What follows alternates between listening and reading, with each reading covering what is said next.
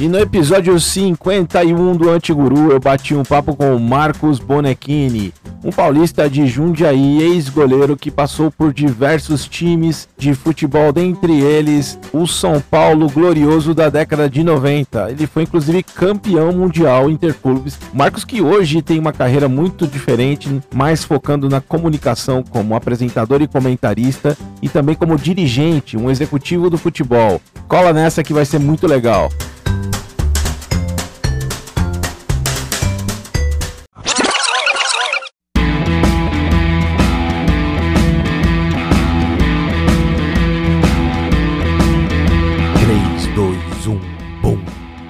Marcos Bonequini, seja bem-vindo ao Antiguru. Como é que tá, Marcão? Fala, Diogo, tudo bem? Tudo bem, um prazer estar com você aqui no Antiguru. Vamos bater aquele papo aqui hoje, né? Hoje o papo pra lá de descolado, cara. Eu tô com um grande campeão aqui do São Paulo, principalmente uma carreira por vários clubes, mas principalmente pelo São Paulo Futebol Clube na década de 90. Marcão, como eu sempre falo, vamos começar do começo. Me fala das tuas origens.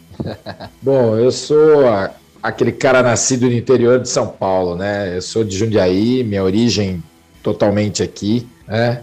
Precisa falar a idade? Precisa chegar nesse ponto, hein, Diogo? a gente omite até onde é possível. As pessoas são espertas aí com o Google hoje em dia. É, não. Sou um cara de 51 anos, com uma carreira no futebol, mas é, é, nasci em Jundiaí, sou jundiaense com muito orgulho. Né? Minha base sempre foi aqui, familiar, enfim. Mesmo quando eu estava jogando, eu nunca deixei de perder essa, esse contato, essa relação com a cidade de Jundiaí, que eu adoro está muito próxima de São Paulo. Então, aquele garoto que jogava bola na rua, né? No interior a gente sempre teve isso, batia bola nos campinhos, nas praças por aí, e que teve um sonho um dia de ser um jogador de futebol. Mas, lado a lado, filho de um policial militar, né? E de uma mãe mineira, quietinha de casa, meu pai sempre muito exigente com estudos, então, é, paralelamente ao, ao futebol, ao esporte, ele sempre me exigiu estudar e, e com isso eu, eu consegui até, e eu falo até porque para um atleta de futebol, infelizmente isso era raro, é, ter um curso superior, chegar até um curso superior. E aí foi essa história de, de jogar futebol de salão na época, assim começou a minha vida dentro do esporte, até chegar a clubes que aí sim é, já comecei, é, já começou a transformar a coisa em mais séria, em alta performance, né? E aí a gente pode falar depois aí, falar dessa história da minha ida já para Campinas, né? Marcão, primeira dúvida que eu tenho aqui, quem te deu o primeiro par de luvas, cara? Caramba, cara, primeiro par de luvas. Primeiro que assim, quando eu jogava muito pequeno, eu comecei a jogar com 10, 11 anos no, no gol de uma equipe chamada, de um clube aqui em Jundiaí chamado Esportiva. Era um time tradicional de, de futebol de salão, hoje futsal, né? É, a gente jogava sem luva, né? Futsal jogava sem luva. Eu acho que foi meu pai que me deu o primeiro par de luvas quando é, eu me destaquei no futsal e fui convocado para uma seleção mirim, infantil, enfim, eu devia ter uns 13 anos, de, de futebol já no campo. Só que aí, cara, naquela época a gente não tinha essas luvas que são hoje tão tecnológicas, latex, é, é, até essas agora que tem até um adesivo, aquela coisa louca. Era luva de couro mesmo, com uns grampinhos de, de borracha preta na, na coisa. Quando molhava, ela ficava dura, cara. Era um negócio Cara, você falou do futebol de salão. Naquela época, o futsal, a bolinha era pequena e pesada, cara. Era uma. Espalmar aquilo era uma doideira. Eu joguei no gol no, quando era adolescente, então assim, eu, eu lembro que não, não usava luva mesmo, não tinha isso. No máximo tinha um tênis de salão e acabou. É, é isso aí, eu usava joelheira com feltro, cara aquele shortinho que na época era pequenininho. Joelheira de vôlei, né? Aquelas mais simples. Exatamente, essa mesmo. E, e usava essas luvas quando tinha, quando você não tem uma luva, essas luvas é, que hoje, você mostrar para alguém, é peça de museu, né? E a gente conseguia ainda jogar e, e, segurar as bolas com aquilo. Incrível, né? Incrível, cara. E você falou de interior, eu sou de Taubaté, cara. Então Assim como você que cresceu ali com o Paulista, indo ver o jogo no estádio, eu também cresci ali no interior, no Vale do Paraíba. E eu me lembro muito bem, você falou da, do, das peladas aí, cara, Varziona, campo de grama, parte com grama, parte com terra batida. Isso daí é uma coisa que tá raro hoje em dia, né, Marcão? Tá raro. E agora você me fez puxar na memória aqui que antes de eu ir pro futsal, eu fazia isso. E eu morava, cara, a rua que eu morava, ela dava de frente para a linha do trem, que é a antiga Fepasa. Santos Jundiaí para aqui, e a Fepasa que ia para o interior.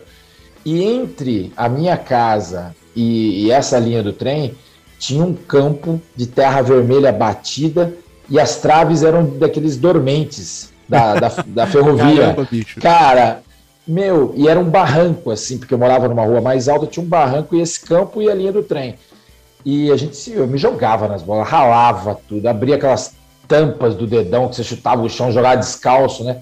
Cara, eu lembro da minha mãe chamando no final de tarde, a gente ia para a escola de manhã, almoçava e já ia para o campo, né? E minha mãe gritando: vem para casa, tá na hora de tomar um banho e, e, jantar. A gente subia vermelho, cheio de mancha na, na, roupa depois que a mãe sofria para lavar, né? Minha mãe falava que a gente, eu ia tomar um banho de caco de telha para poder sair tudo.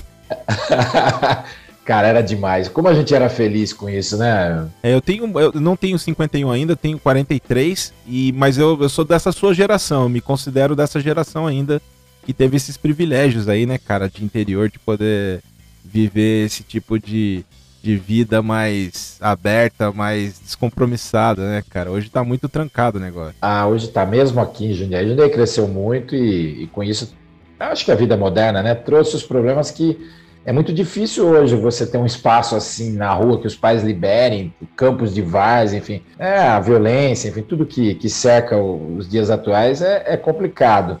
Ainda quem mora talvez em condomínios e tal tem um espaço mais tranquilo, mas é uma pena, né? A gente viveu, eu falo, eu vivi uma época deliciosa de infância, como você está falando, sua geração que veio um pouquinho antes da minha aí, ou depois da minha, né? Pôde curtir. O interior tem essas vantagens, né? E Marcão, você tem um privilégio, além de tudo, um outro privilégio muito grande que é morar em Jundiaí, que é uma cidade que tem um tamanho bom, bom tamanho, uh, e localizada entre duas grandes metrópoles paulistas, né? São Paulo e Campinas. E aí você teve a oportunidade de começar na juventude jogando já num time clássico que é a Macaca, né? A Ponte Preta.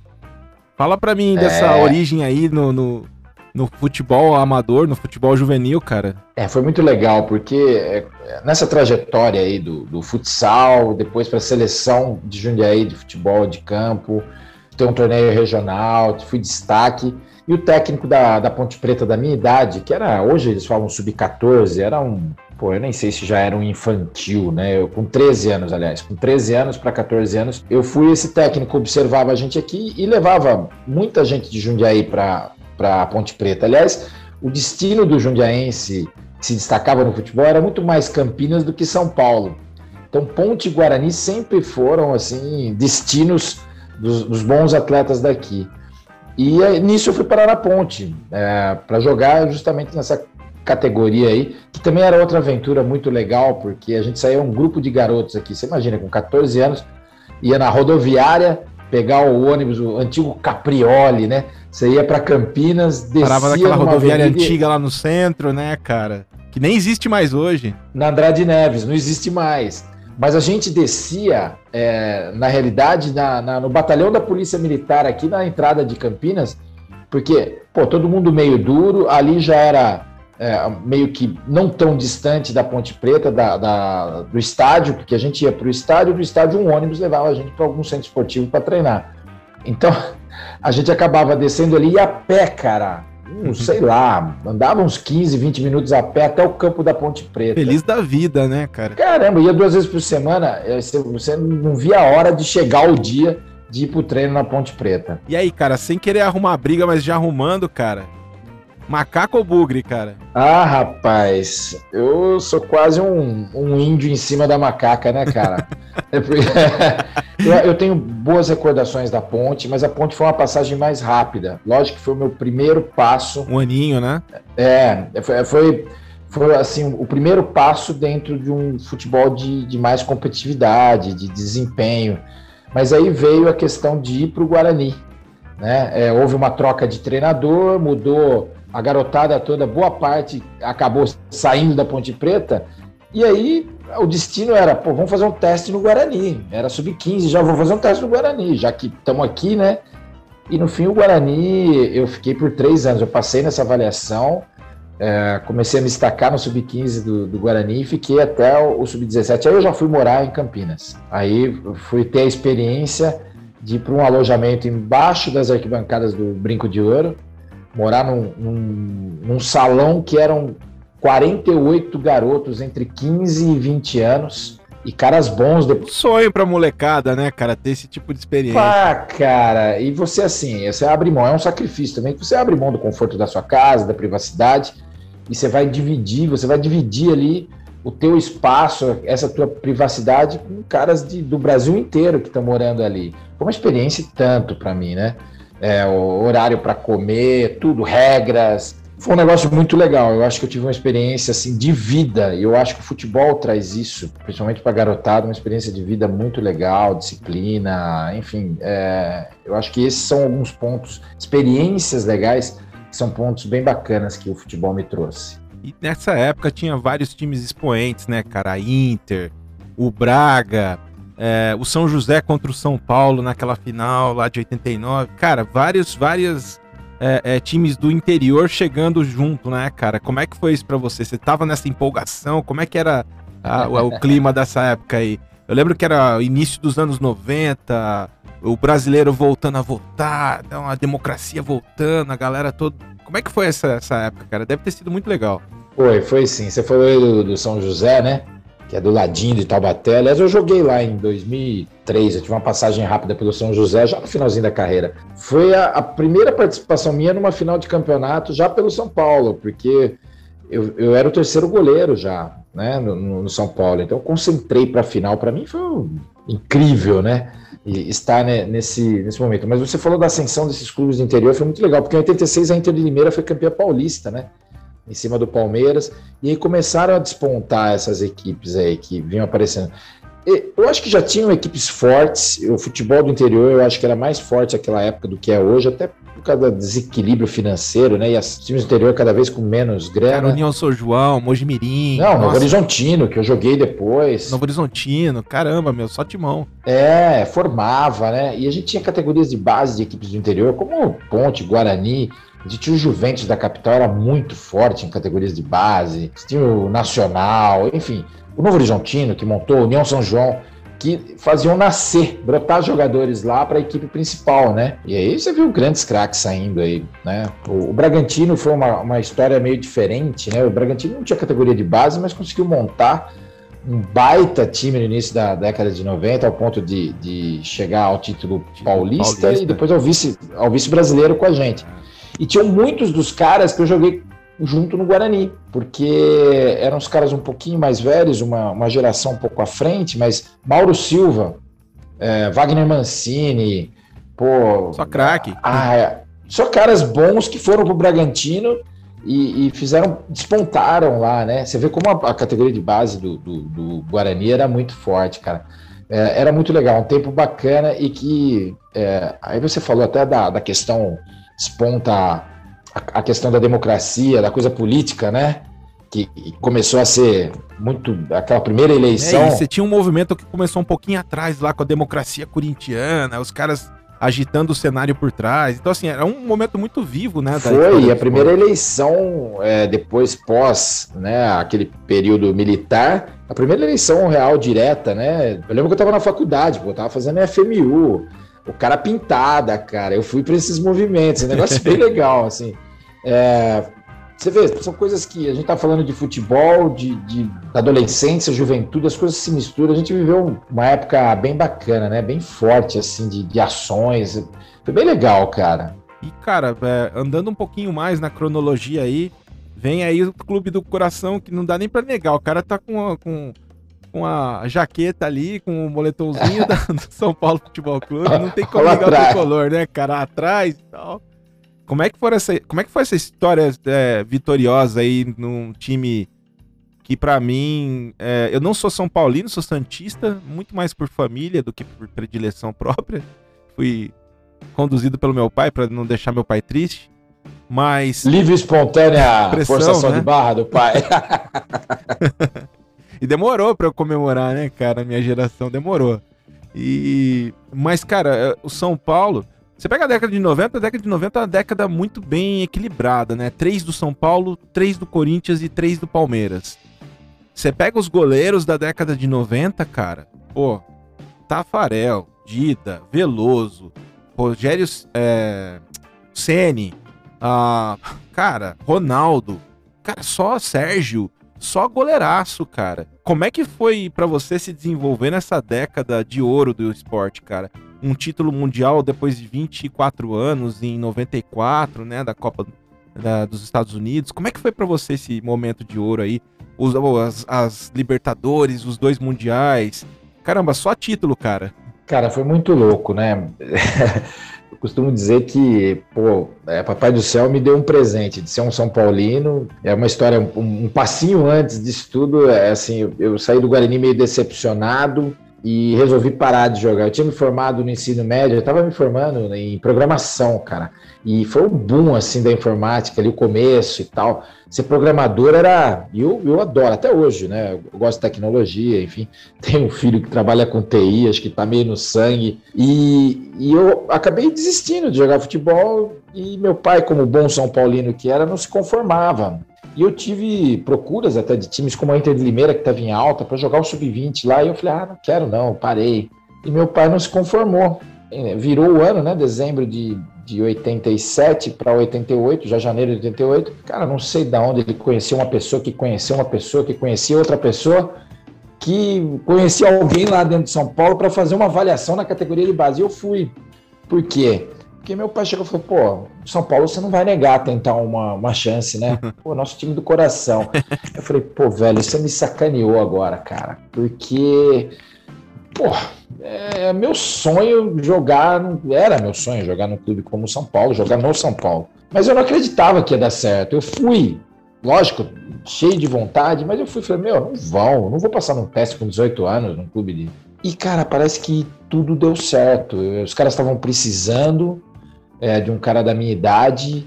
É, me destaquei no treinamento e acabou que os caras falaram: Meu, volta depois do carnaval para uma segunda avaliação aqui, que nessa primeira você chamou a atenção da gente e nós estamos precisando. E no fim, passou o carnaval, né? Foi de janeiro para fevereiro, passou o carnaval, voltei, fiz a avaliação e acabei ficando. E Diogo, é engraçado porque de cara praticamente dispensado do Guarani, um garoto de 17 anos, meio frustrado com isso eu, em 89, um ano depois, eu estava sendo campeão paulista na equipe principal de São Paulo. Eu joguei um sub-20 bacana em, em 88. Joguei um campeonato paulista de aspirantes que tinha isso, né?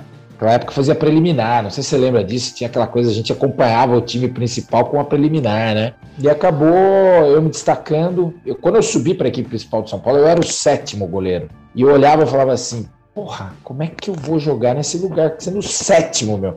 Eu não ia pro banco do aspirantes, porque você tinha dois em cima, dois no aspirantes, eu ainda tinha que brigar com mais dois para ver se eu encostava ali, né? E de repente aconteceu tanta coisa. Um foi emprestado, o outro não sei o quê, o outro pediu para sair. Ah, ah, o, o Rojas foi para a seleção chilena e aconteceu aquele, ah, aquele fato do Maracanã. Do Maracanã, lá, né? né? De repente, eu era o terceiro. Caramba, bicho.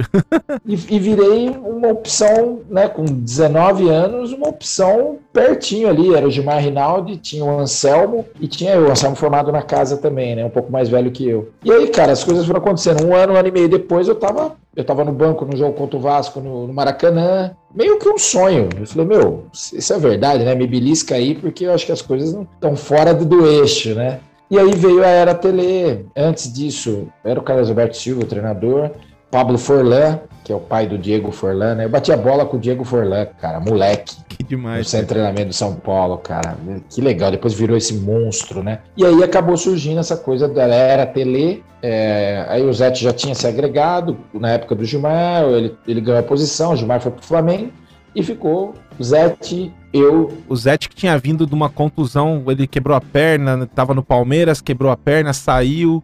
É, é isso aí. É bem uma, né, de 89 para 90 mais ou menos, não? É, foi em 90. Ele ah. chegou no São Paulo em 90. Ele, 90. E foi bem essa história aí. Ele acabou tendo a, a contusão, fraturou a perna, perdeu espaço no Palmeiras, aí surgiu Veloso, enfim, Sérgio, começaram a surgir esses nomes e o Zete perdeu um pouco de espaço. E no fim, São Paulo contratou. Então o Zete voltou, eu me lembro de um período, ele estava parado muito tempo, porque nessa coisa de sair do Palmeiras e, e vai procurar um clube, é, perdeu o ritmo, treinamento, enfim. E o Zete veio ganhar forma no São Paulo. E depois com o grande mestre, você citou nomes incríveis da, de goleiros, que eu acho que foi uma geração realmente diferenciada de goleiros no Brasil na década de 90. Esses nomes, grande parte desses nomes foram preparados e treinados por, pelo grande mestre que eu tenho muito orgulho de falar, que chama Valdir Joaquim de Moraes. Esse cara foi o precursor do treinamento de goleiros no, no Brasil, ensinou muito, foi um mestre pra gente, um pai. E Veloso saiu da mão dele, Ronaldo saiu da mão dele. Esses nomes que você está falando aí, Zete, Sene, enfim. E não era, nessa época, não tinha, não tinham goleiros com grandes estaturas, né, cara? Isso que era o mais impressionante. Hoje, se você fala de futebol moderno, você quer um cara de 1,90 para cima. Aí, nessa época, a galera 1,80, 1,84, 1,82. É, e você vê como é que é o resultado de treino, né, cara? É, é, e muita técnica. O Valdir foi um cara que, que aplicou muita técnica pra gente. Eu, eu pô, cara, ele foi um, um, pai, um professor, ele foi tudo. Assim, para todos. E se você perguntar para qualquer goleiro que trabalhou com o Valdir Joaquim de Moraes, você vai ouvir exatamente o que eu tô falando. Ele foi para todos nós um cara muito importante e melhorou, apurou a nossa técnica, sabe? Um saída, né, cara? Encaixe, saída. Nossa. Visão de jogo jogo, né, cara? De importância de, da rapidez e do dinamismo de repor a bola da maneira correta. Exatamente. O goleiro, ele, ele trabalhava muito essa técnica do goleiro. Então, a gente tinha realmente um nível técnico, né, do fundamento do goleiro muito bom. E aí, essa história toda é, desenvolveu, calhou de São Paulo vir o Tele Santana e iniciar aquele período que foi o diferencial, eu acho, é, na história do São Paulo como grande campeão na virada de títulos internacionais, a vida internacional de São Paulo, foi, foram, foi toda convergida nesse momento aí, né? Da chegada do Tele, de conseguir contratar grandes jogadores, aproveitar jogadores que vinham da base, tinham ah, muitos de nós, né, daquele elenco, é, veio da base e vieram aquelas uh, os títulos, a sequência de títulos importantes, né? Nós fomos vice-campeões em 90 com o Tele, vice-campeões brasileiros, depois de um campeonato paulista ruim, e aí veio 91 brasileiro, campeonato paulista, 92 a chance da Libertadores, 93, campeão da Libertadores, cara, e aí foi, cara. Aí foi, foi um momento assim, eu digo que é único, é aquele momento que parece que Deus reuniu todos os caras bons e interessados em fazer acontecer no mesmo lugar. Atletas, comissão técnica, diretoria. Cara, eu acho que isso acontece de 100 em 100 anos no futebol. É difícil. Pois é, cara. Tanto que isso resultou em Copas do Mundo, né? 94, vice 98 e 2002. No espaço de 10 anos, uma década de ouro, né, cara? Tanto jogador bom, tanto goleiro animal saindo e despontando pro mundo, né, cara? É, jogador, é, goleiro fazendo história na Europa e coisa que a gente não tinha. A gente não tinha uma escola de, de goleiros, né, cara? Você pega a década de 80, você lembra do Rodolfo Rodrigues, essa galera de fora. Cara, e, e, daí, de repente, os brasileiros aí tomando conta, né? É uma década de ouro mesmo, né, cara? É, e o Tafarel abriu esse mercado, né? O Tafarel foi o cara diferenciado, que foi pra Itália e, e abriu a porta para todos esses goleiros hoje em dia aí que estão estourando no, no, no, continente europeu e no mundo. Foi o Tafarel. A gente deve muito ao Tafarel, né? É, cara, você falou de, de, de títulos de seleção e tal, é, a importância da Libertadores para os clubes brasileiros, que a gente tratava, o brasileiro tratava a Libertadores até de, de uma forma que eu acho que é, é, tem um sentido, ela era muito marginalizada, né? É, os jogos de Libertadores eram considerados guerras fora do Brasil, né? Você ia jogar em qualquer outro lugar aí, pô, os caras faziam de tudo, né? E o São Paulo quis quebrar isso. É, foi muito legal, porque até o Tele, até o Tele enxergava dessa forma marginalizada. Até que ele botou um time misto para jogar o primeiro jogo contra o Criciúma, nossa, da Libertadores, nós tomamos um solavanco lá de três, cara. que a diretoria chamou ele, falou: Meu, Tele, nós precisamos de uma história internacional. Né? Nós queremos essa Libertadores. Ah, mas é um campeonato marginalizado, isso aí os caras só aprontam. E eles fizeram um acordo com ele. Não sei se você sabe dessa história. A diretoria do São Paulo fez um acordo com ele para buscar a Libertadores e que eles fariam o que fosse necessário em logística, em, em dar segurança para o time e em jogos no Brasil, que a gente era mandante, eles pagariam o exame antidoping, porque tinha muito disso também. Né? Os caras jogavam dopado, umas coisas meio loucas, né? Aí nós tínhamos o exame antidoping em todos os jogos no Morumbi. Então evitava esse problema. E nós fomos avançando, cara. Fomos jogar na altitude, fizemos uma preparação absurda é, para poder jogar naquela altitude louca de La Paz e Oruro. O time chegou lá, atropelou. 3 mil metros de altitude. Você é louco. Você é louco, cara. Aquilo ali é doido. Eu, eu, eu, foi o único contato que eu tive com altitude. Eu não quero ter mais, não. Apesar de a gente ter se preparado bem. 2007, eu fui pro Chile e eu fiz o percurso rodoviário com um amigo. E a gente passou por Passo de Los Andes, que deve ser próximo de 3 mil metros, 2 mil e poucos metros, 3 mil metros. Rapaz, eu desci do ônibus, fui comer um lanche, e a hora que eu voltei, o ônibus tava saindo, eu tive que correr para pegar o ônibus. eu corri acho que 50, 80 metros, e parece que eu tinha corrido uma maratona. Agora eu fico imaginando, óbvio que um jogador de futebol tem todo o preparo físico do mundo, mas, cara, jogar na altitude é jogar em outro planeta, né, cara? É, é, e foi uma aventura, porque por melhor que fosse nossa logística, a gente encontrou cada uma, cara, porque o que o São Paulo fez? Ele deixou a gente em Santa Cruz de la Sierra, que é mais baixo que São Paulo, eu acho, comparado ao nível do mar, e a gente só ia né, próximo do jogo porque os efeitos da altitude acabam sendo menores. Se você fica o teu organismo por dias, você precisa, me parece que de sete dias para você adaptar o teu organismo à altitude. E nesse meio você sente demais, né, efeitos, enfim. Então quando você chega para o horário do jogo, é, você sente menos, você sente aquele impacto, depois você vai embora, beleza, seu corpo não teve tempo de se adaptar. E a gente fez isso, só que a gente desceu numa pista de terra, cara, de, do aeroporto de, de, de Oruro. Você imagina, o avião sambando na pista de terra, aquele poeirão. Aí você desce e tem aquele primeiro contato que você sentiu, provavelmente nessa tua aventura aí também, que é estranho, cara. Você, você respira um ar que parece que não enche o seu pulmão, né? É um negócio meio, meio estranho. E tem toda essa história, né, de mascar a folha de, de coca, que é de coca tradicional da cultura dos caras, que dá um. acaba dando uma ajuda mesmo, né? É, alivia, né? pô, a gente viu tudo isso lá. Nos, nos hotéis tinha o chamado trimate, que junta a coca no trimate. Então tem outras ervas ali, mas tem a coca que é para ajudar nos efeitos, enfim, contra os efeitos, né? Mas foi muito legal. O time se comportou bem, mas é, se preparou, né? A gente fez treinos e, e testes com uma máscara de oxigênio na, na esteira simulando o ar rarefeito, cara. Então a gente Caramba, se preparou bicho. muito. Aquela, São Paulo, na década de 90, hein, cara? São Paulo tava um passo à frente ou dois das equipes, né, no Brasil. Isso é alta performance, só time europeu fazia isso, cara. Cara, foi incrível. Eu tive com o Dr. Turíbio Leite Barros, né? Eu tive ontem com ele, a gente lembrou dessa história, cara, que era o nosso fisiologista e junto com, a, com a, o Moraci Santana, que é operador físico e tal, eles criaram métodos absurdos, assim, modernos que também foram muito importantes e fundamentais para aquela equipe ganhar tudo que ganhou. É, eu falo que eles foram extraordinários, né? E, e quando a gente fala de preparo físico, acho que tem um jogador que é muito símbolo dessa época, que é o Cafu, né, cara? Ah, Cafu? Cafu era absurdo, né, cara? Era... eu arrisco te dizer que, o, que o Cafu tem um preparo físico muito melhor que muito jogador de hoje em dia, com 51 anos. Tomando cara. vinho. E profundo conhecedor de Tomando vinho. isso aí, isso aí. Você vê eles, Zé Roberto, cara, né? São caras que são referência, né? Da, do, do, cultuar o corpo, de, uma, de um DNA diferente. Profissionalismo fora de série, né, cara? Exatamente. Então os caras foram acima da curva, não foi à toa, não, né? Tem um motivo. Cara, você teve várias passagens por outros clubes. Fala um pouco das, dos outros clubes depois da década de 90 é, mais pro final, né? Você ficou até. É, foi, foram nove anos no São Paulo. Fala um pouquinho das suas outras experiências. Você teve várias experiências legais aí, passando por vários clubes do Brasil. Tive, tive. Mesmo no São Paulo, em alguns momentos emprestado, eu pedia, porque eu queria ganhar experiência e jogo, né? Rodagem. Cara, eu tava brigando com o Zete, meu. Sabe o que é isso? Um garoto que subiu da base, brigar com o monstro, que em 92 foi considerado o quinto maior goleiro do mundo. E é um cara que eu, eu tenho como irmão, é meu irmão até hoje a gente tem uma relação muito bacana e desde aquela época era uma sinergia bacana, uma sintonia bacana, mas eu tinha que brigar com o homem, cara, e o homem não saía de jeito nenhum do time, ele jogava com um olho só, com uma perna só, com um braço só,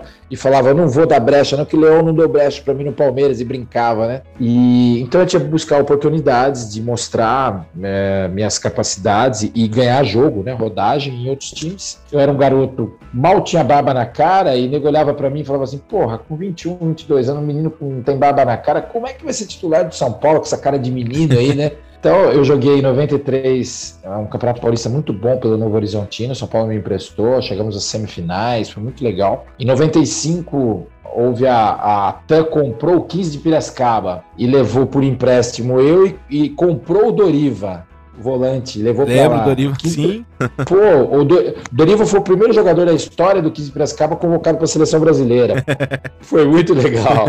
E essas experiências de interior, a gente que é do interior, né, meu, é, a gente gosta, né? É, é, se sente em casa, né? Então, eu joguei lá no 15, ainda emprestado fui para um projeto no Rio de Janeiro, jogar no Ameriquinha do Rio, cara. Outra experiência legal. Time do pai do Romário, né, cara? Ameriquinha do Rio. Cara, eu, eu fui testemunha de tanta coisa. Eu fui testemunha de uma briga ao vivo no rádio entre o pai e o Romário, porque o Romário fez gol no América, a gente jogando. Coisa de louco. O pai dele era fanático. Isso é muito folclórico. Falou, na minha, na minha casa, primeiro o América e você respeita. Depois vem as outras coisas, ele falou pro Romário. Então, experiências legais. Aí, em 97, eu me desligo definitivamente do São Paulo. Aquela história do pegar o passe, né? Tinha aquela história da lei do passe, o passe livre. Caramba, tudo isso que a gente já já tá no, na, na, história, né, cara? É, então. E aí eu fui pro Nordeste, porque o, o mercado aqui estava fechado, era um ano, se não me engano, de Copa América, os campeonatos regionais terminavam cedo aqui. E lá os caras tocavam, meu. Pô, podia ter o campeonato intergaláctico, mas os caras estavam com o regional deles lá, né? e o Ceará me procurou. E eu falei, vou embora, vamos aventurar em Fortaleza. Aí começou a vida. Nômade. Essa vida de, Nômade, exatamente, né? Cigana, que você começa a pingar seis meses em um lugar, seis meses em outro. É, eu tive a felicidade de ser campeão cearense, né? Fui para lá, fui campeão cearense e depois comecei a rodar. Puta, vi o fim pro interior, noroeste de Bauru, que foi o lugar que eu mais joguei depois do São Paulo. Joguei quatro temporadas no noroeste. Bauru, uma cidade parecida com Jundiaí. Quase mudei para lá definitivamente, tanto que eu gostei. Cidade universitária, né? Sangue jovem, Isso né? Isso aí, uma cidade legal. E ela é meio que uma, uma capital regional lá no interior, centro de estado, né? É uma cidade também, uma economia pujante, um negócio bacana. Eu fiz grandes amigos lá, grandes amigos. E depois começa essa coisa de. Minha base aqui em Jundiaí, casados, filhos na época, né? Filhos pequenos. Eu deixava minha base aqui e ia me aventurar, entre aspas, né? Ia ganhar o pão também, né? Que você. Uhum. É meu trabalho, meu ofício que eu amo, né? Eu amava fazer. Mas é, comecei a rodar, cara. Foi no Noroeste. Depois fui encontrar o Zete de novo em Santa Bárbara do Oeste em 2001. O Zetão no final da carreira e, e eu lá. Eu com 30 para 31 anos, ele já com 36. Pô, foi um reencontro muito legal. Ele jogou metade do campeonato, teve uma proposta do esporte, eu joguei a outra metade do campeonato. E foi. Aí fui parar o Atlético Sorocaba, também aqui perto de Jundiaí, uma hora e pouco. Uh, fui rodando São José, enfim, talvez eu esqueça de algum no caminho. Aí você me lembra se está com alguma coisa, porque a memória às vezes falha de tanto time. Mas eu encerrei definitivamente na Portuguesa Santista, né? Foi meu último ano. Mas aí eu já estava, eu vinha de um, eu já vinha de uma, eu estava na recuperação de uma lesão que eu tive no próprio Noroeste no final de 2003, é, de uma protusão discal lombar. E cara, isso é terrível, né? Para um goleiro, é, você é muito 2004, impacto, quem né? estava como técnico na, na Portuguesa Santista? Era o Nenê Belarmino. É, o Nenê, e o Nenê é um cara que, pô, jogou com o Pelé, né? Eu aprendi tanto com o Nenê, cara. O Nenê é um cara que talvez não tenha tanta visibilidade como treinador, talvez passagens assim não tão marcantes com títulos e tal, mas o Nenê era um cara que sabia muito de futebol, cara. E por causa dessa minha lesão, eu voltei é, e demorei para entrar é, é, em forma. Era natural, porque eu fiquei 4, 5 meses fazendo um tratamento muito pesado aqui em Jundiaí. E eles apostaram em mim, não, nós queremos a sua experiência aqui, tem um outro goleiro que está surgindo aí e queremos vocês dois. E eu demorei para entrar em forma, começou a jogar o, o, cara, que virou um grande amigo meu também, é, e ele foi bem. Então eu acabei não jogando na Portuguesa Santista. Eu fui um, um, reserva auxiliar técnico do Belarmino, porque no fim a gente entrosou de uma forma tão legal que a gente batia papo no banco de reserva. O que, que você está vendo? O que, que você acha? Ali eu comecei a, a, já me Ali eu já vinha me preparando né, na cabeça para né, parar. É, e eu falei, meu, essa vida de ficar Apesar de Santos é uma maravilha de cidade, né? Amei Santos. Morar em Santos é uma delícia. E aí começou essa coisa do, do pô, vou pingar de novo, vou pingar de novo. E veio a minha decisão de parar. E essa história é muito legal, cara, que tem a ver com o Zete. É, é interessante isso. O Zete estava no Paulista de Jundiaí como treinador. E ele tinha sido vice-campeão paulista aquele ano, uma final São Caetano e, e Paulista. E o Murici era o técnico de São Caetano. E, pô, os goleiros surgiram e tal, e, e o Márcio, que, que era do São Paulo, estava emprestado aqui, jogou as finais e tal. E eles, não sei, negociaram, o São Paulo negociou com o Grêmio, abriu uma vaga aqui. E aí ele pediu para me contratar. Eu falei, caramba, me ligaram. Eu moro a cinco minutos do estádio Jaime Sintra, pô. Do lado. Falei, meu, eu não quero mais ir para Nordeste, Norte, três meses aqui, seis meses lá, não quero mais isso, tô cansado, né? Quero ficar perto dos meus filhos e eu fui lá, acertei de boca meu contrato com os caras. Abri mão de um monte de coisa. Falei, meu, tá bom, vou estar tá trabalhando com o Zetão, né? Já pensando assim, ah, ali na frente, quem sabe eu já fico um auxiliar dele. Já tava, sabe, maquinando o meu futuro saindo do futebol. Só no jogo de xadrez ali nos próximos passos, próximas jogadas. É, pô, com gás para jogar mais dois, três anos, fácil. A lesão é, é, me preocupava, mas eu, eu como atleta eu me cuidava, eu, eu tinha um jeitinho que eu, eu sentia que dava para levar. Mas o Zete, cara, no dia seguinte me faz um acerto com o Guarani e vai embora. Caramba, bicho. eu, não, eu não tinha assinado nada com o Paulista e os caras voltaram atrás por algum motivo, né? Não me disseram. Ah, a gente vai mudar planos, vem novo treinador. Aí foi quando surgiu o Wagner Mancini aqui. Esse processo foi a primeira experiência do Wagner Mancini como treinador. Então, ele veio sem muita força, era um companheiro meu que tinha jogado comigo no Noroeste, inclusive no Guarani. O cara é sensacional. E aí eles desistiram. Ali eu falei, cara, eu acho que é papai do céu, né? Tá falando, tá na hora. Tá na hora, né? Chega, né? E eu dei um, um prazo para mim. É, a, a, o meu parar de jogar foi exatamente isso que eu vou te contar. Eu já vinha preparando minha cabeça para isso, mas eu dei um prazo para 1 de julho, isso era final de maio, bem finalzinho de maio. Falei, ó, 1 de julho, se eu não tiver uma proposta que me agrade, eu sou um ex-jogador a partir desse dia. E comentei isso com a mãe dos meus filhos, na época minha esposa. Falei, eu vou parar. Dia 1 de julho, anota aí. Se não tiver um time que eu, que eu queira, do jeito que eu quero, eu vou parar. E não apareceu.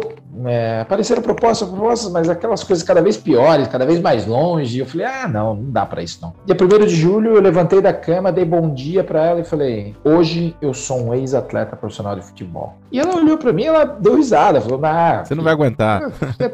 Imagina, falei, eu tomei essa decisão, eu não volto atrás e, e vou, vou embora, vou começar uma nova carreira jovem, né? Tenho 34 anos, falei, vou, vou, vou tocar aí. É por aí que eu vou. E, cara, quando chega outubro, novembro, começam os times dos campeonatos regionais a te procurar. Paulistão, pai, os caras me ligavam, é. Eu falava assim, você quer me contratar de quê? De é, auxiliar técnico, o que, que você quer? Os caras, não, cara, você é goleiro, você vai jogar com a gente. Falei, não me faça proposta, por favor, de dinheiro. Porque às vezes o cara te enche os olhos com uma proposta financeira. E eu tinha um propósito na minha vida. Eu falei, não posso balançar. Então, para por aí e eu vou tocar minha vida de outra forma a partir de então.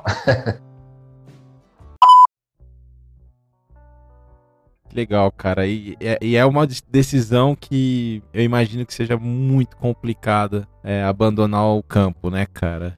Você falar, cara, decidi, já me planejei, preparei minha cabeça ao longo dos meses e vamos que vamos. É difícil, porque o futebol, é, eu costumo dizer o seguinte: ninguém é forçado a ser atleta de futebol, né? Você vai por um sonho, por amor. Né? Falo muito isso. Falo, quem você vai conversar com qualquer atleta de futebol, assim, levanta a mão aí quem foi obrigado a vir trabalhar aqui porque precisava botar dinheiro em casa.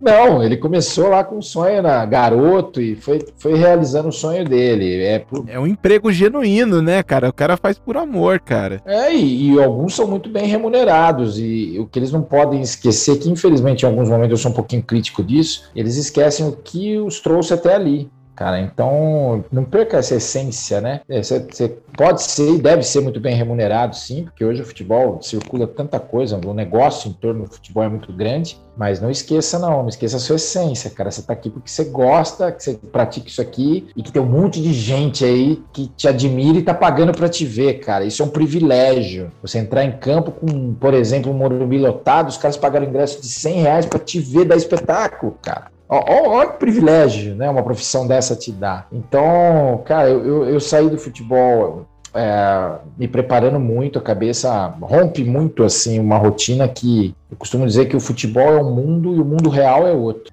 Lá no futebol você tem uma rotina futebol é totalmente é diferente. né, cara? O maior é espetáculo do é, Brasil, né, cara? É artístico, cara. Então, todo mundo faz tudo por você, é, pô, pra onde você vai, tá tudo pronto para você, não sei o que, de repente você cai nesse mundo aqui, muitos sofrem por causa disso, e fala assim, puta, agora eu tenho que fazer. Eu nem sei como faz isso. Entendeu? Então, aí você vai cair numa realidade, por exemplo, se o cara tem que trabalhar, ele vai falar, pô, mas é só isso que pagam? É, cara. Oito horas trabalhando? É, cara, é isso aí. Então, é, você vive um mundo diferente no futebol. E, e romper isso, eu já sabia que era o impacto, né?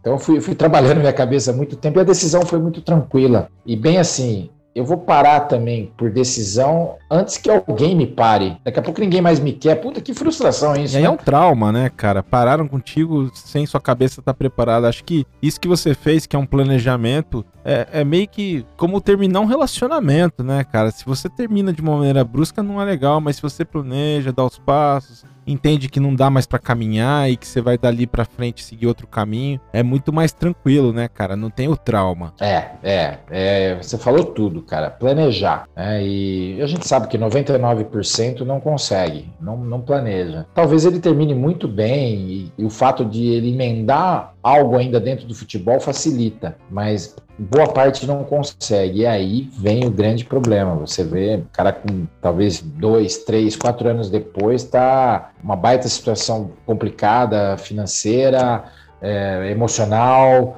é, depressão. É, é, é, muito comum isso. E porque realmente você viveu um sonho, cara. Às vezes os caras esquecem um pouquinho que aquilo foi um sonho. E na hora que perde, vai perceber, falar: Meu, e passa muito rápido, a gente nem vê. É um estalar de dedos. E tem uma coisa também que eu observo: o futebol, como ele é um, é um esporte das massas e ele é muito acessível, né? E ele é muito democrático de certa forma. Talvez no mundo atual seja até questionável isso, mas como ele tem essa facilidade, é, também são poucas as pessoas como você, que você comentou aqui pra gente, que fez faculdade, que tem um, um conhecimento que vai além das quatro linhas do campo. Então, essa questão de ter o planejamento também não é evidente, não é óbvio para qualquer um. E a gente sabe, tem, tem vários jogadores que não tiveram nenhuma formação acadêmica e são muito é, organizados e planejadores. Mas essa não é a grande realidade de 80%, vá lá. 70% da, da nação fute, futebolística dos boleiros aí. Então eu vejo que você teve essa visão por conta muito da sua, da sua formação, da questão familiar, estrutura que você tinha, que te levou até aí, né? Teu próprio pai te. Né? A maioria dos pais também empurravam nessa época, mas, mas com uma visão administrada da coisa, né, cara? É, eu, eu tenho essa, essa plena noção do perfil do atleta de futebol. Eu fugia, né, um pouco e tem horas que isso era bom, tem horas que não. Porque também, infelizmente, é, na época, hoje a gente melhorou muito, mas na época o dirigente não queria o cara muito inteligente. Entendeu? Eu, eu negociava, por exemplo, os meus contratos, eu não precisava de ninguém para intermediar. Então, hoje ainda 0,00.1% deve fazer isso, porque hoje o futebol criou toda uma, uma estrutura em torno, né, um agente, então que eu acho que profissionalizou, ficou legal para poder dar esse suporte, assessorar o atleta, enfim. E eu sei que eu fugi da curva. Um cara que, faz, que fez um curso universitário, pô, é, a grande maioria mal conseguia completar o ensino médio e também não tinha interesse em fazer isso. Ah, tô jogando futebol. Pô, vou te contar uma passagem você vai dar risada aí. Não é nenhuma crítica aos caras, né? Eu entendo é, que até talvez eu entrasse na roda se fosse daquele jeito. Eu voltei do Mundial de 92, eu quase não assisti aula na FMU pô, cara, eu tinha uma compreensão danada dos professores, do diretor do curso, porque era muita concentração, viagem, jogo, concentração, viagem. Eu ia e pegava material, fazia, pegava a, a famosa Xerox na época, né? É, aquele calhamaço de, de folhas de amigos meus. E eu fiquei, na, em 92, eu fiquei em sete, sete matérias, sete disciplinas em prova de exame final, porque eu não consegui nota. E aí, eu tava no Mundial e a, a, era a semana do, das provas aqui, cara. E meu diretor de curso teve uma compreensão Não, danada. Ele falou assim: ele falou assim, ó, assim que você chegar, a gente faz. Eu tenho duas datas para você fazer as sete provas. Eu falei, eu abraço. Então eu vim no avião, cara, na volta, 24 horas de voo. Caramba. Eu vim estudando, estudando Chegou uma hora, os caras falavam assim pra mim, viu, você tem noção do que você tá fazendo? Os jogadores, né? Falei, tenho, tô estudando que eu tenho sete provas. Nós vamos chegar, dois dias depois eu tô sentando numa sala de aula eu preciso estudar, cara. Chegou uma hora, meu, no meio do voo de Los Angeles para cá, os caras pegaram minha pasta, pegaram os papéis, jogavam para cima dentro do avião, cara. E eu desesperado, porque eu tinha que juntar aquela papelada toda, porque eu não podia perder. Pô, os caras, você é louco, você é campeão do mundo, você não entendeu ainda que você é campeão do mundo? Nós precisamos comemorar, Ai, pá. Pô, cara, e no fim, é, eu, eu fui pro sacrifício, o, o, diretor do curso, corintiano, mas um cara compreensivo que me adorava, ele falou assim, cara, o teu esforço para estar tá aqui, eu não vejo em muitos caras que não, que tem todo o tempo do mundo para estudar e você tá aí. É, a gente tem que reconhecer isso e te ajudar. E eu fiz as, as, sete provas em dois dias, passei em cinco, peguei duas DPs, valeu a pena. E aí fomos ainda para e fomos ainda para final com o Palmeiras no segundo jogo. a gente fez o primeiro jogo, viajou contra o Barcelona, voltou para fazer o segundo jogo no domingo. Por aí você vê que é uma experiência diferente, né? E eu gostaria muito que os caras é, conseguissem ter esse suporte, esse apoio que eu te falei da carência que eles têm, é, o ex-atleta em geral, da, desde lá de trás até hoje em dia, não pense que é, mudou demais também o perfil aí, numa regra geral, né, no universo chamado futebol, não estamos falando só dos grandes, né, estamos falando de um, de um, universo dentro do Brasil enorme, né, de clubes menores e tal, e que os caras têm essa carência de orientação, e isso é um plano que eu tenho comigo de colaborar com o projeto com relação a isso, cara. Que é bem diferente da cultura americana, a gente não está falando de futebol, mas porque eles não são tão bons no futebol, mas na, de outros esportes, né? Que eles têm muito sucesso, tipo basquete, futebol americano. E você investe e os melhores jogadores ganham bolsas. Né? Eu estudei nos Estados Unidos e eu me recordo muito bem, cara. É, é tinha uma, um percentual de bolsas que eram destinadas para os grandes atletas. E não eram para os grandes atletas dos major sports da liga. Não, cara. Cara que jogava badminton, cara que fazia karatê, era impressionante. Cara jogava, fazia bem. Porque a visão do americano é você tem um, um, um cara que vai te retornar muito com, a, com, com o espetáculo, com o esporte em si. Então esses caras precisam ter uma preparação. É óbvio que não era esperado que desses caras as notas fossem as mais altas, mas cara, o cara ele ia ser embasado, ele ia ter um acompanhamento, preparação física para poder aguentar o baque de estudar e, e fazer o esporte. E é uma, é uma realidade que infelizmente não é a nossa poucas pessoas têm essa realidade, né, no nosso Brasilzão hoje em dia. Mas seria muito legal, né, cara, se a gente pudesse fazer esses drafts aí, de escolher os, os jogadores nas universidades. Seria um, um, Brasil aí, uma outra era aí que talvez no futuro a gente consiga ter. Eu acho que os Estados Unidos é uma grande referência nisso aí. Eu, eu, eu, conheço um pouquinho desses programas, né? Já vi, tenho amigos que organizam coisas no Brasil com relação a isso. Eu acho que é, é, isso que falta, você atrelar o esporte à educação. Aí nós vamos falar de política pública, talvez, que infelizmente ainda nosso país está muito longe disso, mas, cara, os Estados Unidos, ele, ele, ele, busca os grandes atletas, a formação de atletas é o esporte universitário, né, o draft, enfim, que vão dar oportunidades. Você não tem categorias de base como a gente tem aqui, né? Seja de que esporte for, né? Eu desconheço que, que pode até existir alguma coisa assim lá, mas os melhores estão né, na, na, nos esportes é, universitários, né? Os campeonatos universitários dos Estados Unidos são maravilhosos, lotam o estádio. O, o, futebol americano é absurdo, cara, que eu vejo. Eu acho muito legal. O basquete mesmo, universitário. Né? Então, é, é um grande exemplo. Pena que a gente aqui não. A gente está muito longe ainda de fazer esse, esse tipo de, de investimento e estrutura, cara. Seria muito legal, né? É, aqui os nossos garotos, eles ainda, infelizmente, eles estão no clube não só pela oportunidade, porque eles acabam tendo um tipo certo de lazer, mas também alguns estão no clube porque ele tem uma oportunidade de comer um prato de comida, né? Conviver com gente de outro nível para ver se ele consegue se espelhar e tem um sonho, né? Lá da frente quer fazer sucesso na carreira. Então é uma outra realidade, né, cara, que a gente está inserido. É verdade. Você citou bem, às vezes o prato de comida. Eu conheço histórias e histórias de que o cara falou: não, meu, eu vou lá morar, eu vou aceitar a proposta, porque lá eu vou comer. O cara adora jogar futebol e tem um talento. E às vezes nem tava tão afim de levar a sério o futebol desse jeito. E eu conheço, cara, eu conheço histórias assim, é muito nessa linha aí. Pô, mas lá tem comida. Então, pô, vou jogar esse negócio porque eu não vou comer. É muito louco, cara. É, bem isso. A gente é, é privilegiado e ver essas histórias aí. Por isso que eu falo, o brasileiro, cara, ele, ele tem o seu valor aí no mundo. Acho que esse negócio de tratar o brasileiro como vira-lata não vale a pena, não é uma coisa que é legal. A gente tem o nosso valor, né, cara? É um país que é continental e tem todas as desigualdades possíveis, e mesmo assim a gente ainda consegue despontar no esporte em alguns poucos esportes, mas a gente consegue. Então, assim, é, é um. Eu bato palmas aí para os atletas que conseguem sair né, na, na braçada aí e atravessar a correnteza, cara. Não é fácil. Não, não é não. O brasileiro, ele tem um talento nato e uma força nata que eu acho que é só dele mesmo. E falando de carreira, cara, porque aí chega uma segunda parte da sua vida que é trabalhar como apresentador, como comentarista, uma outra visão, né, cara, né, de quem tá analisando, já teve a experiência e tem todo o conhecimento de bastidores.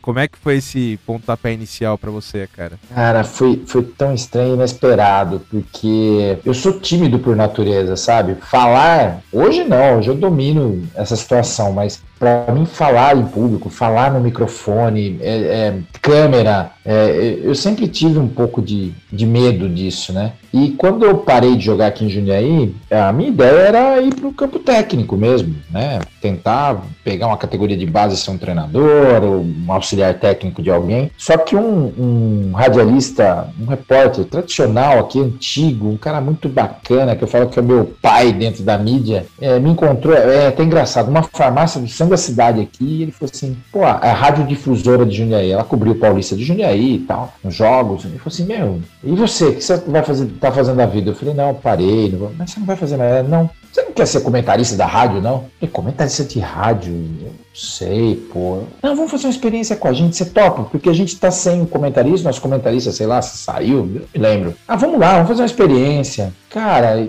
um dia me falaram assim, ó, você vai experimentar rádio, porque eu, eu tava entrando em rádio, assim, rádio é uma cachaça, cara, você vai se viciar nesse negócio. E eu falei, pô, será? Eu não levo jeito para isso, eu não falo, eu, apesar de, eu, eu sei que eu, eu me comunico de uma forma legal, mas eu, coisa é você falar de futebol ali de uma forma informal, outra coisa é você fazer análise, você ter time, você ter facilidade para falar com o microfone na mão. Meu, eu me encontrei na comunicação, foi um negócio louco. Eu comecei a me sentir em casa e amar aquilo. E dali surgiu, pô, não, vamos fazer um programa de televisão. O cara me inventou como apresentador de TV ao vivo. Eu falei, meu, você é louco, eu que ao vivo? Eu fico vendo esses caras fazer ao vivo aí, pô, tem que ter um domínio da situação, um jogo de cintura, um improviso. Eu não sou assim. O cara falou, não, você vai fazer. E insistiu, insistiu, insistiu. Mas uma TV, era uma, uma TV muito pequena no cabo aqui, né? TV Japi. Aí falou, não, ficou três meses em cima de mim pra. Eu, tá bom, vai, vamos lá, vamos fazer experiência. Meu primeiro convidado do programa, um programa artesanal, que eu tenho até vergonha de ver hoje. E o Zete. Cara, eu falo, Zete, eu tenho vergonha de assistir, porque foi horrível o programa. Ele dá risada, cara. Foi horrível o programa. Ao vivo, uma TV sem estrutura, e naturalmente seria mesmo, uma TV escola praticamente, né? E ali foi, foi, foi, apareceu, depois de um ano fazendo esse trabalho, apareceu uma TV maior, aí numa TV aberta, era, uh, ela, ela era TV Cultura aqui na região, né?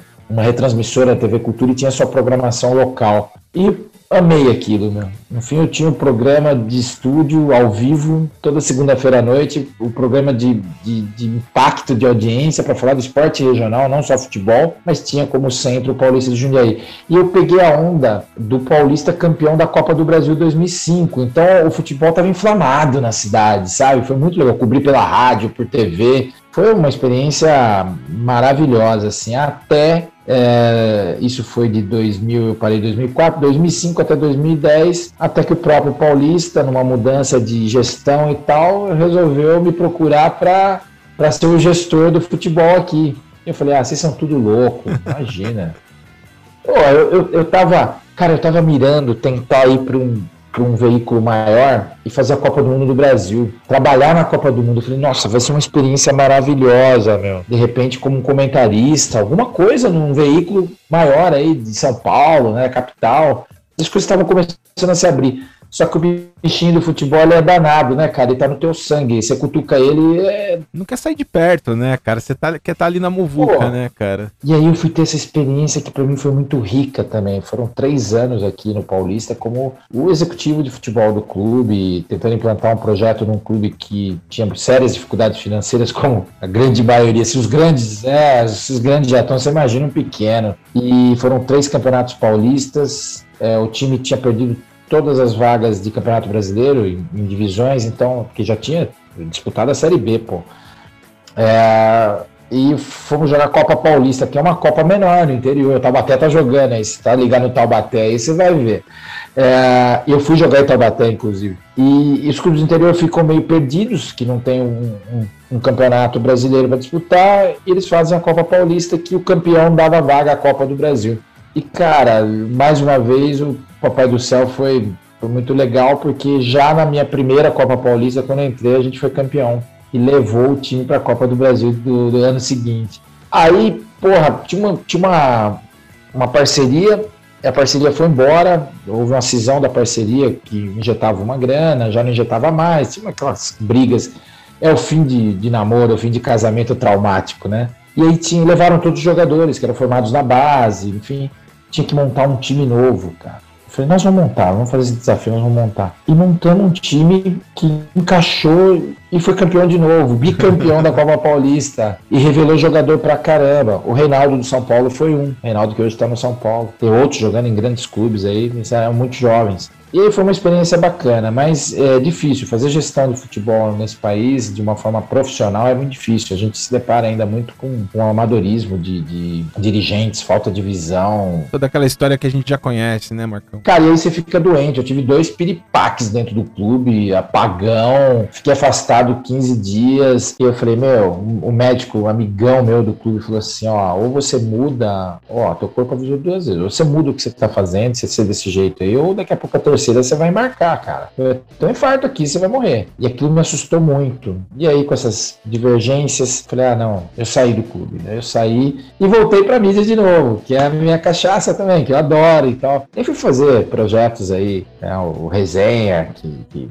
foi para as TVs regionais, que era um bate-papo desse aqui numa mesa de um bar com o cara do esporte, com os caras da música. Foi muito legal, assim, foi muito e legal. falando e... em música, Marcão, eu, eu tinha comentado no off com você que eu, eu me o Zete assim era um cara que eu gostava muito e era muito para mim unanimidade assim. Para mim um dos maiores goleiros do Brasil de todos os tempos. É, o Zete para mim é, eu tenho todo esse respeito com ele.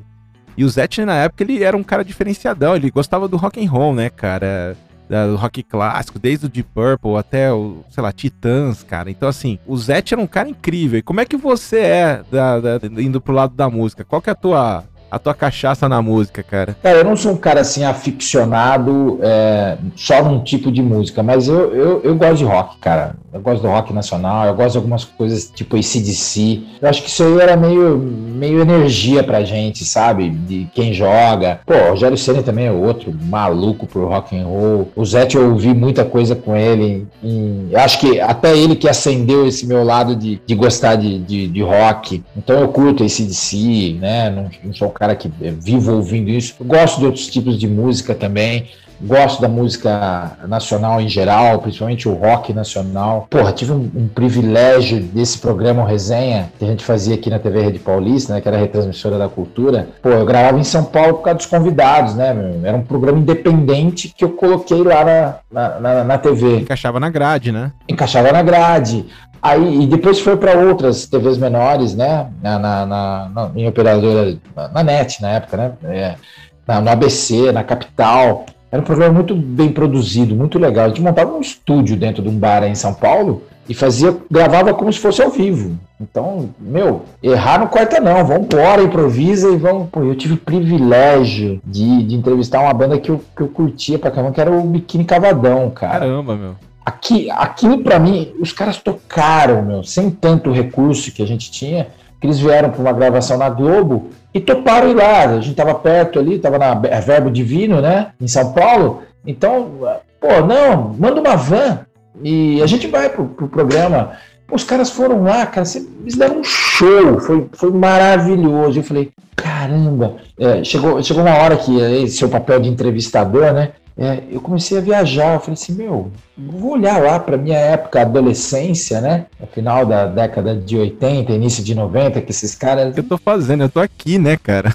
Eu falei, meu, eu, eu, eu curti esses caras demais, Ira. Eu, eu falei, pô, eu tô entrevistando esses caras. Tenho certeza que eu, um ex-jogador de futebol, tô entrevistando esses caras, fazendo um programa com esses caras que eu fui fã pra caramba, sou fã. Então, pô, a vida dá cada presente pra gente legal, né? É, foi uma experiência bem bacana. Eu, meu gosto musical é esse. Eu, eu, gosto do rock nacional, às vezes eu ouço outras coisas também. Eu acho que música boa, que soa bem no ouvido da gente, ela tá valendo. Eu não curto funk, não, né? Eu não sou dessa geração da molecada é, aí que. Eu sempre comento com a galera, eu, eu eu acho que o, o, a música ela sempre traz isso, né? Por exemplo, lá no, na geração beatnik 40 e 50, o jazz era uma coisa que era é, subversiva, né? Então você vinha das grandes bandas e tal, e depois o rock and roll. E se você pensar bem, o, as coisas subversivas hoje elas estão no funk, né, cara? Que a molecada ela quer contestar a geração anterior que é a nossa do rock. Então é, isso, ela, eles acharam o canal, o né? sexo, as drogas, e não é o rock and roll, sexo, drogas e funk, cara. Então, é eu sempre aí. tenho essa abertura para entender essa geração nova e entender que logo logo também vai ser passada por alguma outra algum outro ritmo, né? Você tem aí, eu te recebi aqui o Rodrigo uh, Costa, um, um grande amigo que trabalhou comigo na Fox. E ele tá hoje na Condzilla, a principal produtora de funk do Brasil, né, cara? Então, é, a gente falava muito sobre isso, cara. É uma geração nova que tem outra pegada e é outra maneira de se comunicar que a gente mais velho não sabe, cara. A gente não tá ligado, né, como é que é isso aí. E é o que toma aí, né, cara? É, e se você vê os rios, ah, o TikTok, essa, essas coisas de mídia social, da gringa, todas rolando funk. Então, assim, a gente tá muito longe da realidade dessa molecada, né, cara? É, eu falo por gosto musical, pelo som. Eu entendo até a mensagem, eu acho que tem uma coisa muito é, forte ligada aí. E agora você falando dessa forma me faz refletir até em cima disso. A gente sempre teve. A, quer dizer, a música sempre foi um meio de passar a mensagem mesmo, né? Daquilo que. Ou dos gritos mesmo, né? Da juventude, enfim. E é, é o meio deles mesmo hoje. Agora, pô, é, respeito, mas o gosto pela música, o, o som essência, não é essência, meu. Né, meu ouvido é, essência, não tem jeito. Eu vou no meu rock and roll, vou numa coisinha, uma pegadinha mas... diferente. É, vamos lá. É, é, isso aí. Ô Marcão, e eu queria é, entender como é que estão seus planos aí para o futuro, projetos que você está se engajando, é, algum contato que você quer deixar por aí? Cara, minha vida, assim, a gente vai se renovando, né, a, a, cada tempo e eu parei de jogar, fiz tudo isso, as experiências, comunicação é um negócio legal, adoro, é, mas não é um meio de vida e me envolvi com é, eventos, enfim, coisas que eu adoro fazer e a oportunidade de fazer eventos em estádios de futebol, para mim foi muito legal, porque ah, caralho, aquele, aquele lugar ali me traz energias maravilhosas. é uma coisa é arena, né, bicho? É, você vai lidar com um público esportivo, independente às vezes de ser de jogo, porque hoje os camarotes viraram é, salões de festa, né? Um ponto de evento mesmo, independente do que seja, fora dias de jogos, óbvio. Então, é, isso foi me trazendo de volta para esse espaço. Veio essa pandemia maluca que tirou da gente quem trabalha com evento, meu amigo. Pô, é o que mais sofreu. O primeiro que parou e o último a voltar. Né? Maior prova de todas. E, e foram aparecendo, é que eu falo, a vida é muito dinâmica, e foram aparecendo outros projetos. Pô, voltei a estudar, né, a, a, fazer uma outra formação de uma coisa que eu gosto. Estou estudando em EAD, à distância, mas estou fazendo marketing, cara. Que é um negócio, pô, você voltar a estudar aos 51, eu brinco. Meu, meus filhos estão na faculdade e eu estou disputando com eles para ver quem tira a nota maior, né? e eu acho legal isso. Eu, eu gosto, eu tô, tô reaprendendo. É, e, pô, é, conhecimento nunca é o bastante, né? A gente vai sempre aprendendo todo dia e trazendo coisas legais, né? Aprendizado mesmo. No fim foram aparecendo projetos e agora é, eu recebi um convite, porque eu já vinha conversando com ele há algum tempo, que é um cara muito voltado a olhar para esse mundo do ex-atleta, tem respeitado muito, que é o presidente Júlio Casares do São Paulo. É um projeto voltado para o ex-atleta e ele está olhando com muito carinho. Ele me chamou agora para a gente dar um start com, com uma parte desse projeto que chama Camarote dos Ídolos, que foi lançado né, nessa segunda-feira no jogo uh, uh, São Paulo e Corinthians, que é um espaço que uh, os atletas, os ex-atletas do São Paulo, principalmente os caras que, que, fizeram assim uma história marcante no clube, né, com, com títulos, enfim, vão ter esse espaço dentro do clube de forma gratuita, com um passaporte free para assistir jogos, coisas que normalmente os clubes não fazem, era uma carência que o São Paulo, dentro dessa grandeza toda que tem, e que eu, eu coloco São Paulo num patamar da minha vida muito diferente, é, de gestão, São Paulo sempre foi uma grande referência também no futebol brasileiro, estava faltando essa pecinha aí, sabe, de, de, de ter esse... É, é, é, é, um pequeno reconhecimento pelo que o cara fez. Não é questão de pagar ingresso ou não, mas o cara fala assim: meu, eu tenho uma carteirinha, um espaço ali dentro que eu sou recebido, né? Eu sou convidado aí, eu posso ir lá à minha casa, né? E, e esse é um projeto do Júlio Casares, né? E ele, ele me convidou para me agregar a isso. Então, estou começando esse projeto para outros passos de programas com ex-atletas, inclusive de, dessa força assistencial, é, de orientação, de ajudar esse cara a se reencaixar no mercado de trabalho. Bom, isso vai muito lá na Casa frente, tudo, são pequenos né, cara? Passos. Você está fazendo marketing, então dá para fazer aí a, a, peça toda, pensar na identidade, na estratégia, como é que você vai fazer para dar os próximos passos, expandir. Muito legal, cara, muito legal a atitude. É, e a gente vai aos poucos implantar isso, e o Júlio tem sido assim um, um, um incentivador, eu tenho o maior respeito por ele, porque ele se mostrou um cara que. E é um cara de marketing, né? Um cara que viveu a vida toda nisso, um grande cara dessa área. Então ele, ele, ele olha para o ex-atleta com um carinho absurdo. E a gente inaugurou né, nessa, nessa segunda-feira, nesse confronto aí, um evento muito legal lá no Morumbi, esse camarote, reunimos lá quase 50 ex-atletas, cara, da história da década de 60, 70, 80, 90, 2000.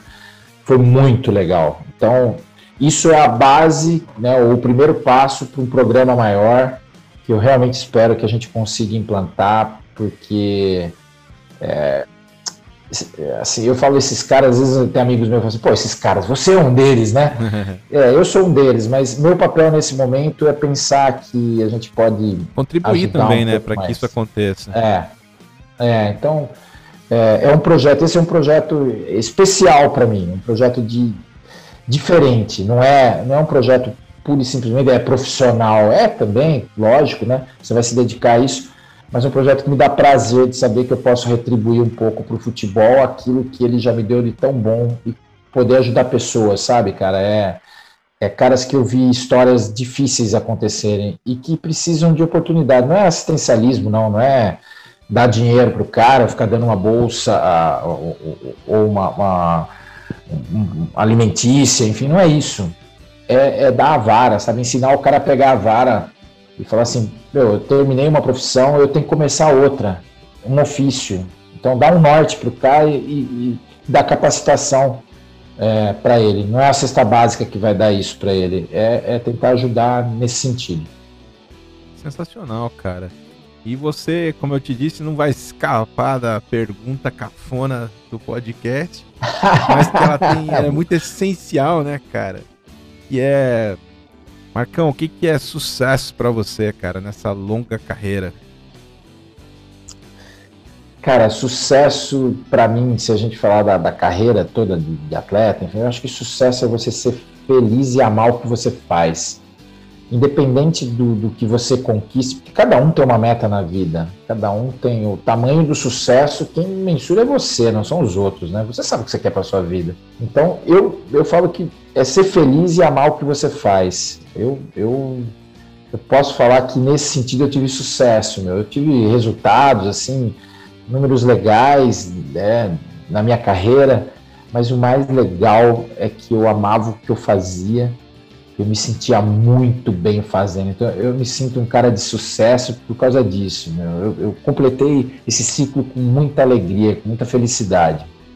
E dá pra ver na felicidade da tua fala, cara. É, é bem aparente.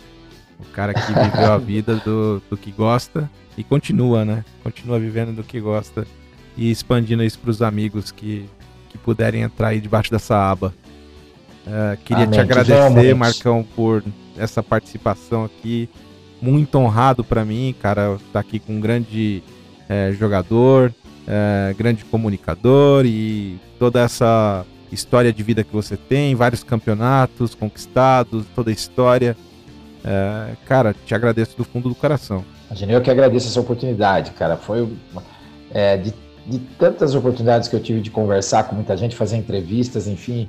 Pô, Diogo, que papo legal, cara. Falei de coisas aqui de uma forma que poucas vezes eu falei. E obrigado por me dar essa oportunidade. De... Achei sensacional, adorei. E quando é, tiver é, vontade, tiver à disposição um pedacinho aí de tempo, ou pode me chamar que eu venho de novo, que foi muito legal. Vamos falar do projeto, cara. Assim que ele andar um pouco mais, vamos trazer o Marcão aqui para falar do projeto. Esse projeto que vai ser espelhado em vários clubes. Com certeza. A gente, eu não tenho essa ambição, né, de dizer, poxa, alguém, vai poder, a gente vai ser referência para alguém. Eu acho que se a gente conseguir fazer bem feito para quem a gente quer fazer, cara, eu vou estar tá muito feliz porque eu acho que a missão vai estar tá cumprida. E vamos falar dele sim. Eu, eu espero voltar aqui uma hora para a gente já falar dele andando e falar de resultados bem bacanas aí com a galera. Demorou, meu irmão. Queria te deixar um abraço, Marcão. Valeu, cara. Valeu, abração, obrigado. Foi muito legal, meu. Valeu, irmão. Tchau, tchau. Eu.